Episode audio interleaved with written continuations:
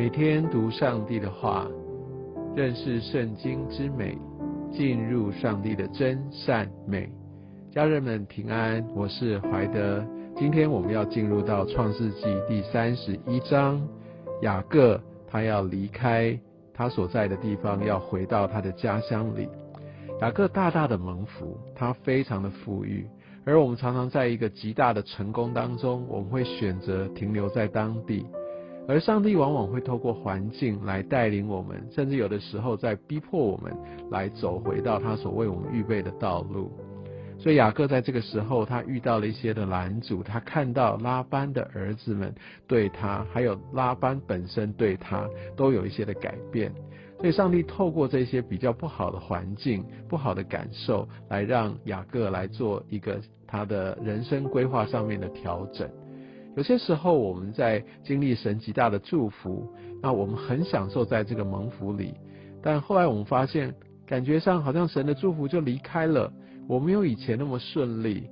但我们不要忘记。神他定义的要把他最好的计划要放在我们的生命当中，很多时候这些的改变，愿我们有一颗敏锐的心跟一个正确的态度。我们知道哦，很可能上帝有一个新的带领，很可能我有一些需要调整的部分，并不是上帝的祝福离开了我，而是我必须要抓住上帝下一步的带领，让我能够继续的蒙福。另外，我还是要赶快先跟大家再来提醒，其实雅各。拉班、拉杰、利亚，他们其实都不是行为非常纯正的人，他们对耶和华神也没有一个全盘的认识。但是神并没有因为他们的不完全，就没有继续来展开他计划的执行。所以我们也并不是说我们都已经很完全了，才有办法走到神的计划里。但很重要的是，我们必须一步一步的来跟随神。那我为什么会这样说？是因为这上面里面的一些的对话，还有他们一些的行为，并不是符合神他的一个心意，但是神依然在这当中动工。因为我们看到有太多在钱财上面的争夺，这些的争竞，有很多的纠葛。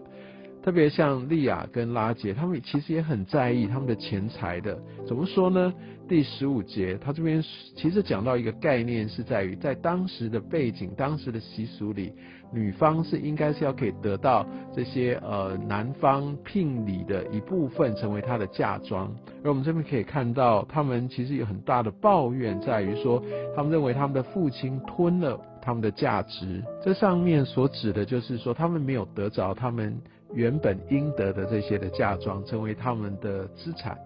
所以你就可以知道，在这个家庭里面，这个利益的纠葛是多么的严重。我们也可以看到，在许多人的家族当中，这个钱财的争夺跟彼此的算计，也真的成为这个家族里面一个纷争很重要的原因。所以家财万贯或者是一个很丰裕的一个生活，真的未必是带来一个家族的和乐，不是吗？在后面的经文中，我们可以看到拉杰他偷了父亲的神像，在当时的文化背景里面是说，如果你有一个这样的一个神像，代表产权，所以呃，当拉杰偷走了这样的一个神像，而拉班就一定要去把它追回来，相信有一部分的原因是在于他要把这个产权要拿回来。那我想这个也有一个另外的一个显明，就是说在当时，他们跟其他的外族一样，并没有遵从一个独一真神，在当时的文化背景里面是一个多神文化，所以拉班他们虽然信奉，他们虽然是敬拜耶和华神，但他们也敬拜其他的神子，为的是要自己的利益，或者说求得平安，所以我想这也就难怪在。呃，摩西的十诫里面的第一诫就是一个多神的一个摒除，要敬拜独一真神的这样的一个确定，所以我们就可以知道，在背景里面，在当时，他也许跟我们其实在的华人环境里面，其实也很像。华人常常好像有庙必拜，他们就觉得好像有有有拜就可以有得保佑。我想当时有点类似这样的一个背景，但是我想我们必须清楚知道。耶和华真神，其实他是独一的真神，我们必须单一的来敬拜他。所以我想这也给我们有一些的背景了解，为什么他们会有这样的一个神像。而我们可以看到，神好像没有揭发，诶，让那个拉杰的他偷了神像这件事情被揭露。其实神并不是允许有神像，神只是存留拉结的性命。因为在后面的经文，特别在三十五章就有看到耶和华神命令他们要去除一切的外邦神。所以有些时候，有些事情没有马上被抓到，有些事情好像神没有马上处罚，这不代表神喜悦或神容许，只是神有他的一个时间表。真的求圣灵也让我们能够有这样的一个敏锐的心。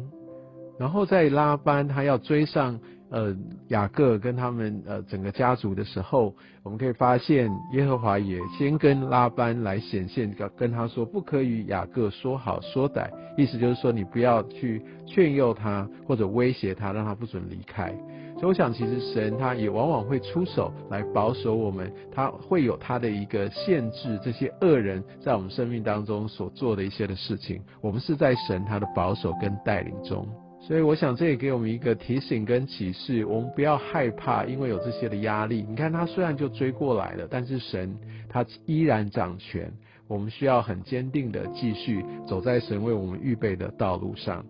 而我们可以看到后面他们的一个立约，那我觉得很重要的是，他们在米斯巴的地方，在四十九节，愿耶和华在你我中间鉴察。这边有一个属灵含义，就在于说，其实人是不可靠的，唯有神他鉴察人心，唯有神他知晓一切。愿我们真的把我们的心、我们的行为都摆在神的面前，因为神真的是我们的鉴察者。也让我们走在他的道路当中，愿神带领你我，也愿神来祝福你。